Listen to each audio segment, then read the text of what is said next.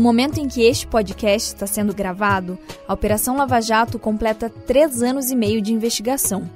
São 116 pessoas condenadas, 27 presos, pelo menos 200 milhões de reais recuperados pela investigação. Mas para entender melhor sobre como essa investigação foi conduzida, um personagem é essencial na compreensão dessa história. O juiz Sérgio Moro, responsável pelos casos da Lava Jato em primeira instância, disse hoje que a operação não é a esperança para o fim da corrupção no Brasil. Senhor ex-presidente, boa tarde. Boa tarde. Senhor ex-presidente, o senhor foi acusado de um crime pelo Ministério Público Federal. Na condição de acusado, pela nossa lei, o senhor tem o direito de permanecer em silêncio. Também pela nossa lei, se o senhor fizer uso desse direito, isso não lhe traz nenhum prejuízo.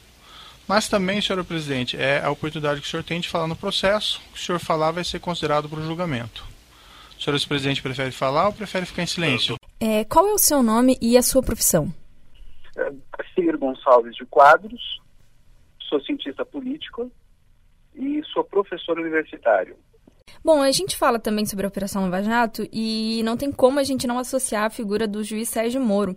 Qual que é a importância que esse juiz, essa figura nessa operação, tem para a própria continuidade da investigação? Parece-me que o julgamento do Luiz Inácio Lula da Silva é um divisor de águas.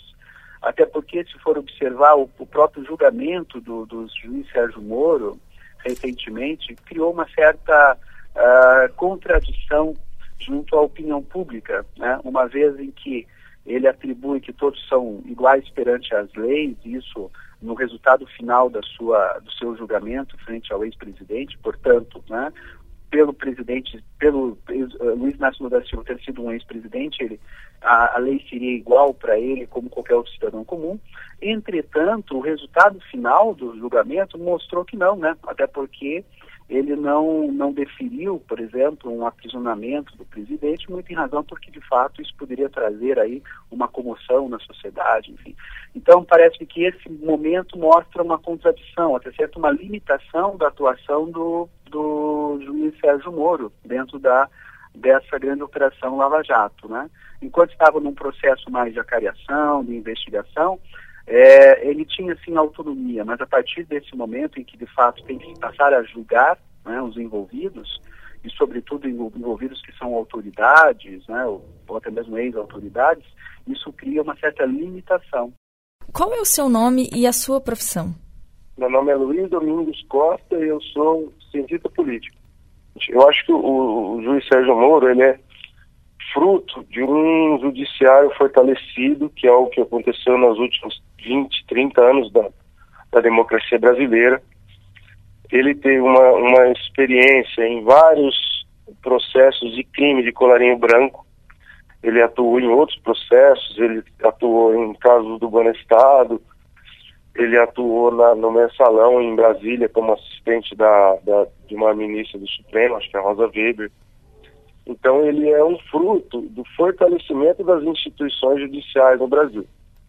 Mas, por outro lado, ele também tem uma, uma, um ímpeto, uma iniciativa muito forte que não é comum a outros juízes. E, e de alguma forma, ele acabou sendo é, marcado como o grande protagonista da Lava Jato, né? o grande, o grande, o dono da cena. Com o tempo, o que era decidido em Curitiba afetava diretamente os rumos da política em Brasília.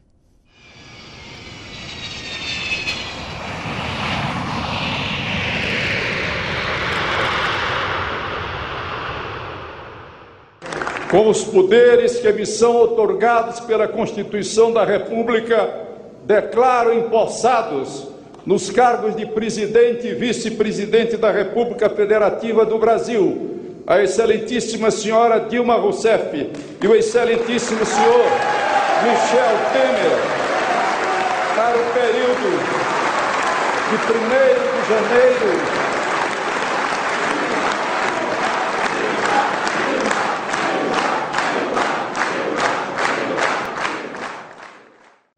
ano em que a Lava Jato começou foi um ano eleitoral.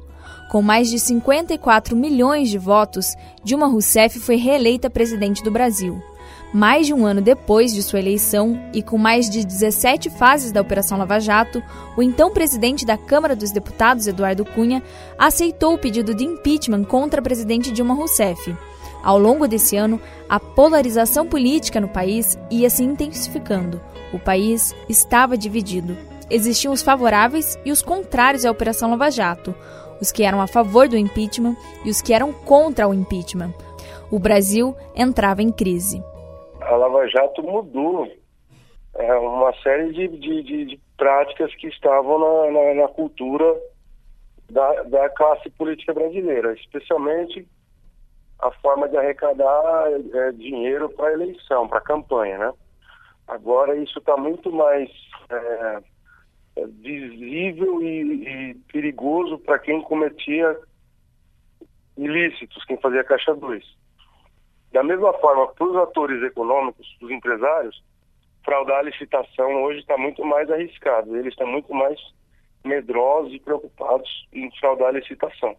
Então, ela tem consequências bem, bem importantes. A impressão que me dá é que não se temos hoje, eh, não, não dá para se afirmar com, com, confiança que critérios ideológicos estão, de fato, é, dividindo a população brasileira. Né? Até porque, se for observar, Uh, nós não temos, de fato, partidos políticos ou políticos que defendem ideologias diferentes. Né? Pelo contrário, parece que uh, hoje os aspirantes a cargos, uh, não só de presidência, enfim, como até mesmo governo de estados, eles seguem a mesma dinâmica, a mesma visão de mundo que, de fato, o desempenho econômico é pautado né, numa dinâmica de mercado, numa dinâmica de incentivo a empresários, empresas privadas e assim por diante.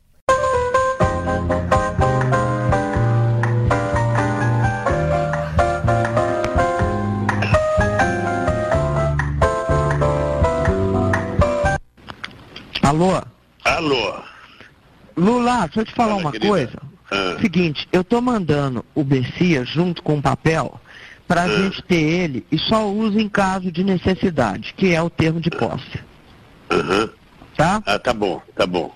Só isso, Alme... você espera ah, tá aí bom. que ele tá indo aí. Tá bom, tô aqui, fica aguardando. Tá? Tá bom. Tchau. Tchau, querida. A Lava Jato interferiu até mesmo em uma nomeação feita pela presidente Dilma Rousseff em 2016. A intenção era tornar o ex-presidente Lula o novo ministro da Casa Civil. Porém, o ministro do STF, Gilmar Mendes, suspendeu a nomeação ele alegou que o ex-presidente poderia fraudar as investigações contra ele na Operação Lava Jato. Um ano e quatro meses depois da nomeação de Lula como ministro, o juiz Sérgio Moro condenou o ex-presidente pelos crimes de corrupção passiva e de lavagem de dinheiro. A pena é de nove anos e seis meses de prisão. Ele foi o primeiro presidente a ser condenado. Ele responde em liberdade. Passa-se a ordem do dia Item único. Denúncia por crime de responsabilidade número 1 de 2015 dos senhores Hélio Pereira Bicudo, Miguel Reale Júnior e Janaína Conceição Pascoal. Pela família e pela inocência das crianças em sala de aula que o PT nunca teve. Contra o comunismo, pela nossa liberdade. Contra o Foro de São Paulo, pela memória do coronel Carlos Alberto Brilhante Ustra, o pavor de Dilma Rousseff. Como vota, deputado? Pelo Exército de Caxias. Como pelas nossas Forças Armadas. Por um Brasil acima de tudo e por Deus acima de todos, o meu voto é sim. Jair Bolsonaro, PSC do Rio de Janeiro, votou sim. Como vota, em respeito, em respeito aos trabalhadores que usam o vermelho da luta e a bandeira do Brasil do campo e da cidade que estão nas ruas, com muito sacrifício e convicção, dizer: a luta apenas começou. Em respeito à democracia, vota, à Constituição, não há crime. Presidente Dilma é honesta, não há crime, portanto é golpe. E eu voto não contra o golpe. Deputada Jandira Fegari, do PCdoB do Rio de Janeiro, votou não. E a Operação Lava Jato, ela teve algum peso é, de novo, né, voltando nessa questão, no impeachment da presidente Dilma, você acha que, que interferiu? Veja, Uh, diretamente no processo em julgamento, não, até porque é, é, bem se sabe que de fato qual foi o motivo do afastamento de Dilma Rousseff, né, em virtude das pedaladas fiscais. Mas certamente, é, num contexto amplo, contribuiu sim, porque fragilizou e muito a reputação do governo de Dilma Rousseff, né? não somente a reputação, é, frente à opinião pública. Né? Observa-se que durante o seu governo é, várias manifestações em várias cidades, né, em grande magnitude essas manifestações, mostraram descontentamento frente ao seu governo. Também observou-se que, uma vez que ela perdeu a adesão junto à opinião pública, é, inevitavelmente também perdeu sobre o Congresso Nacional. Né? É, tendo visto que observa-se que em situações anteriores, como eu citei há pouco, no caso do Inácio da Silva, ele também enfrentou uh, um escândalo político de uma grande envergadura que foi o mensalão, mas o seu governo ficou inabalado naquele momento. Por quê? Porque, de fato, ele tinha apoio do Congresso Nacional, como também tinha apoio da, da opinião pública, o que não aconteceu com Dilma Rousseff. Né? O Congresso Nacional esvaziou o apoio a ela, né? se nós observarmos, é, na eleição de Dilma Rousseff, é, em 2014, ela tinha apoio em torno de 16 a 17 partidos. Durante o seu impeachment, ela só tinha apoio de dois ou três partidos. Né? Então, isso mostra a fragilidade do governo de Dilma Rousseff no Congresso Nacional. Se não tiver apoio do Congresso, as suas propostas, seus projetos não são aprovados, né? e isso torna um governo inoperante, ineficiente. Então, ela não tinha, de fato, como tomar decisões para poder revigorar o seu governo. Por outro lado, a opinião pública estava desacreditada no próprio governo, porque ele estava inoperante, não tomava decisão. Né? Então, parece-me que essa série de, de, de, de, fatos contribuíram para o afastamento do Rousseff e também os desdobramentos da própria Operação Lava Jato, que foram, à medida que foram feitas as investigações, foram justamente identificando que não só Dilma Rousseff, mas também vários é, é, aliados a ela estavam envolvidos. E de que maneira que a Operação Lava Jato ela interferiu, por exemplo, nas eleições de 2014 ou até mesmo em outros casos, como o impeachment da presidente Dilma ou outros casos, por exemplo, de denúncia do presidente Michel Temer. A Lava Jato ela teve um peso no rumo político que o Brasil estava tomando? É, não, não há como negar que a, é, das investigações da Operação Lava Jato decorrem efeitos políticos, até mesmo porque é a forma de fazer política é que está sendo investigada. E, e, nós temos que evitar é, caracterizar a, a Operação Lava Jato como uma operação de natureza política. Para nós é indiferente. Nós somos procuradores e o Ministério Público quer descobrir os fatos criminosos e processar, seja ele quem for. É, num primeiro momento era lógico que, por estarmos investigando um esquema da Petrobras na gestão de Paulo Roberto Costa, que foi colocado lá pelo ex-presidente Lula, que as, é, o cerne da investigação fosse durante o governo Lula e governo Dilma. Mas a partir do momento que se percebe que isso é um esquema de, do sistema político e de todos os partidos, é natural que ela fosse crescendo. E agora cresceu para além do Partido dos Trabalhadores, ou Partido Progressista, ou o próprio PMDB, que era o núcleo do governo anterior. Nós provamos até que a oposição, no caso o PSDB, também tem esquemas da mesma, da mesma espécie. Para nós é indiferente. Agora, que ela tem consequências, tem. É, eu não sei mensurar o resultado. Dilma se elegeu em 2014, apesar da Lava Jato, apesar do, das revelações. Ah, no impeachment, eu creio que a indignação do povo teve muito a ver com a, a decisão do impeachment, é fato. É, muitas pessoas ficaram indignadas com o que estava acontecendo sob o governo PT. Infelizmente, elas acharam que isso era um problema exclusivo daquele partido. E não é isso é fato. E nós estamos revelando isso agora nas últimas a última denúncia feita pelo Procurador-Geral da República contra o, o, presidente Michel Temer. Realmente vai muito além disso. Já existia antes da Lava Jato uma, uma certa é, enfim, uma, uma, parte da sociedade que era contra as políticas do PT e o PT. Então, acho que a Lava Jato pode ter é, reforçado isso, de alguma forma. Sobretudo porque o impeachment da Dilma, é, com os áudios que foram liberados, isso tudo foi uma, uma, um ingrediente importante do impeachment. E isso tem a ver com o juiz Sérgio Moro, com a Lava Jato.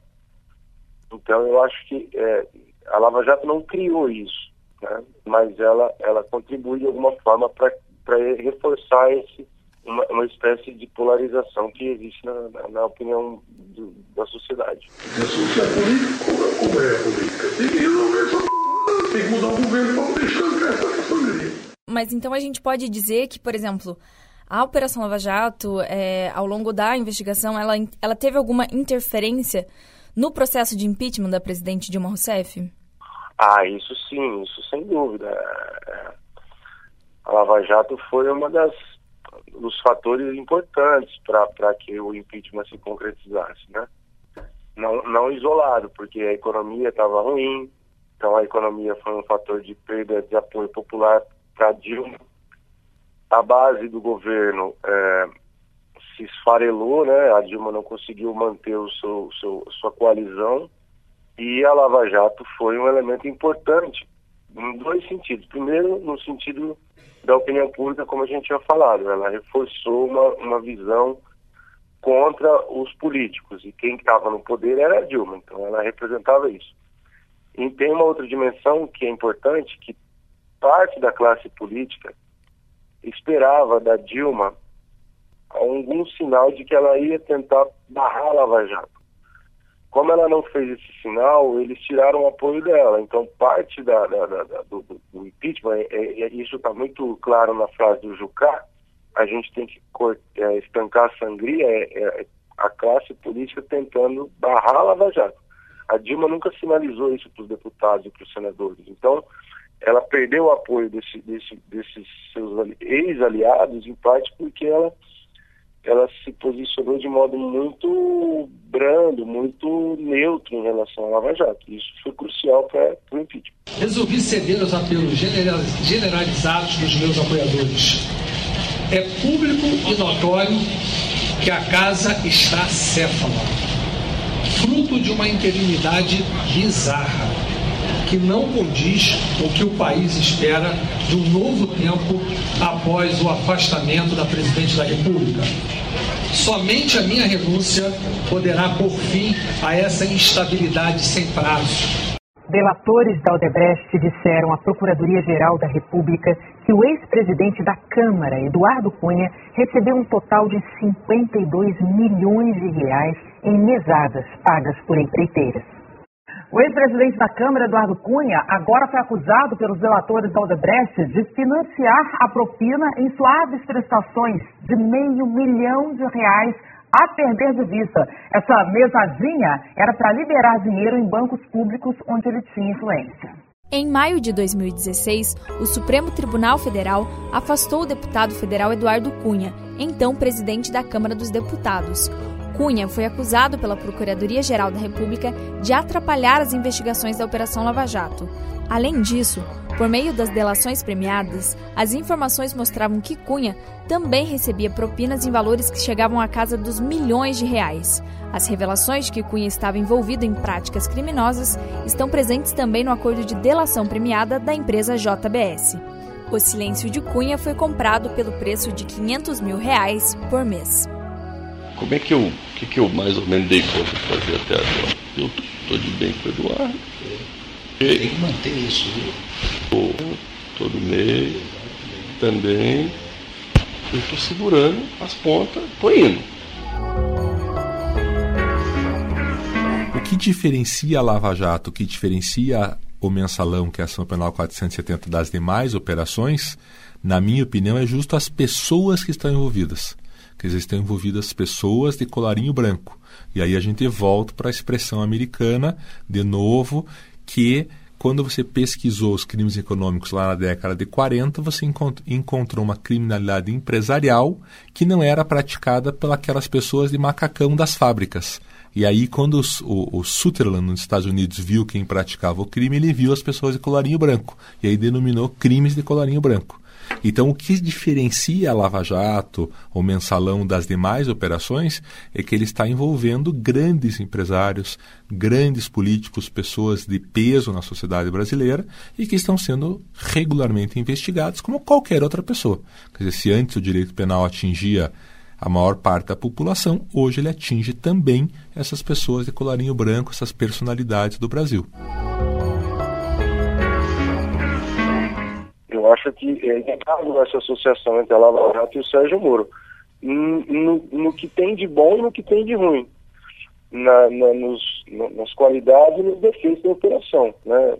A qualidades, ela é uma operação muito firme, muito bem orientada e, e disciplinada em relação aos crimes. E no que tem de, de ruim, ela, ela cometeu alguns excessos é, de, de é, é, prejudicou o direito de alguns réus, não respeitando ali o seu, a sua defesa, é, em alguns outros casos com prisões preventivas necessárias. A Lava Jato já teve algumas surpresas, assim, né? É, é, na sétima fase, né, em novembro, né? É, seis meses depois, aí, sete meses depois aí da, da da primeira fase a gente teve um sufoco muito grande, que os maiores empreiteiros do país foram para a cadeia. Nesse mês, em novembro, a gente, enfim, não teve vida nenhuma, né? Era assim, equipe das seis da manhã, lá para cuidar do Bom Dia Brasil, até uma, duas da manhã, na porta da Polícia Federal. A nossa unidade de, de transmissão ao vivo, que a gente fala o carro do Link, ficou lá 30 dias, lá com segurança, com tudo, assim. Tamanha dimensão, que a gente nunca teve né, uma, uma repercussão tão grande dos maiores empreiteiros, os maiores executivos do Brasil indo para a cadeia. Né? Então esse foi o primeiro grande desafio assim, da Operação Lava Jato. Você acha que a mídia ela tem um papel de, por exemplo, interferir no andamento do processo da Operação Lava Jato? Ou, por exemplo, nas consequências que vai gerar no contexto político? Eu acho que a imprensa faz o trabalho dela né? Eu acho que é o trabalho dela que é de informar e, e, e trazer a informação a, enfim, à sociedade, né? É, no meu caso, telespectador. Mas assim, é, a, a, Operação Lava Jato ela sofre muita crítica, muito, tem muita crítica, né? Porque tal partido não, não é investigado, porque tal tal político de tal partido também não foi investigado, né? É, até eu disse isso lá na palestra que, enfim, participei recentemente na Universidade Positivo, é, no qual assim a gente acompanha a operação de acordo com o momento dela. Se naquele momento é partido A e partido B que está sendo investigado, fica difícil para gente, a gente como imprensa, a gente acusar outro partido, sendo que a gente não tem uma coisa oficial ou, ou a gente mesmo não tem oportunidade de formar uma equipe e fazer uma investigação própria nossa com relação a tais citações que surgiram, né? É, então assim é, a gente eu respeito como jornalista as críticas, mas assim não concordo não concordo, porque a gente trabalha de acordo com o time da investigação, né? E hoje a gente vê que passados três anos e meio da Lava Jato, é, aquele partido C que não foi citado lá no primeiro ano, no segundo ano, hoje foi citado, teve, teve político preso daquele partido, enfim. É, a gente acredita que todo mundo, devido ao seu tempo, vai responder, né? Pelo que fez, né?